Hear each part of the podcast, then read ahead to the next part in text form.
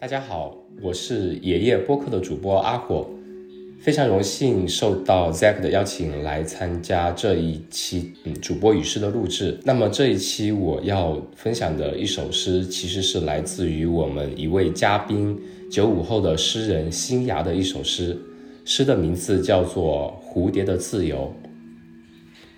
蝴蝶的自由，蝴蝶告诉不了我人的属性。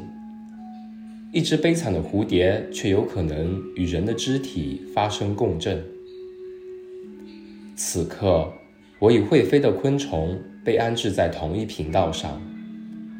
它有两翼，我仅有向往两翼的心。我只可双脚腾空几秒钟，然后被熟悉不过的力量狠狠拉回。生活的地平面。就像蝴蝶飞累了，也会轻轻停在树杈。蝴蝶一定也感受过那一把生活的重力，这是将我们紧紧联系的关键。人类的常识将腾空数秒称之为跳跃，腾空几分钟甚至几个小时称作飞行、悬停。实际上。这种概念没有一个更为合理的分界。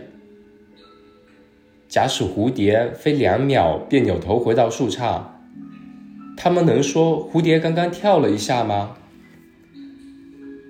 难道吊死鬼都精通飞行术？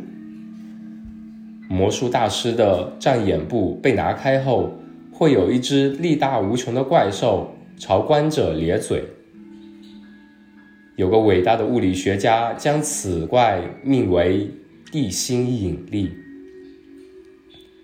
他的创意在于混淆了人类与蝴蝶的差异。不论是飞还是跳一下，怪兽总会蚕食生物的意志。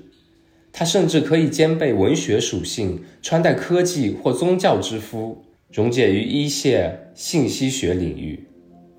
跳进 n 次方大的护城河，一并记录下某些诗人的姓名。城镇的霞光摊开蝴蝶残败的翅翼，我的小腿也随之抽搐了一下。一个词语的诞生悖论，在于携带最丰腴的祝福和最不幸的诅咒。那么多没有翅翼的生命，只是为了延长几秒钟。却奋不顾身。新芽，他是一位非常热爱户外运动的一位诗人，在他一年的时间里面，可能会有六到八个月的时间会在专心的创作。那么每年的八月到十月到十一二月份，这都是属于他在独自外出越野旅行、探索祖国。所有每一片山河的时间点，我们曾经问过新芽，探索于户外或者流浪于荒野，对于他的创作有什么作用呢？他说，其实两者之间并没有关系。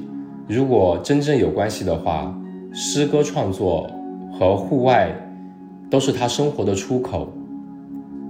就像这首诗一样，蝴蝶的自由，我们畅想的人类的跳跃。暂时离开地面，可能仅仅是那几秒，我们把它命名为跳跃。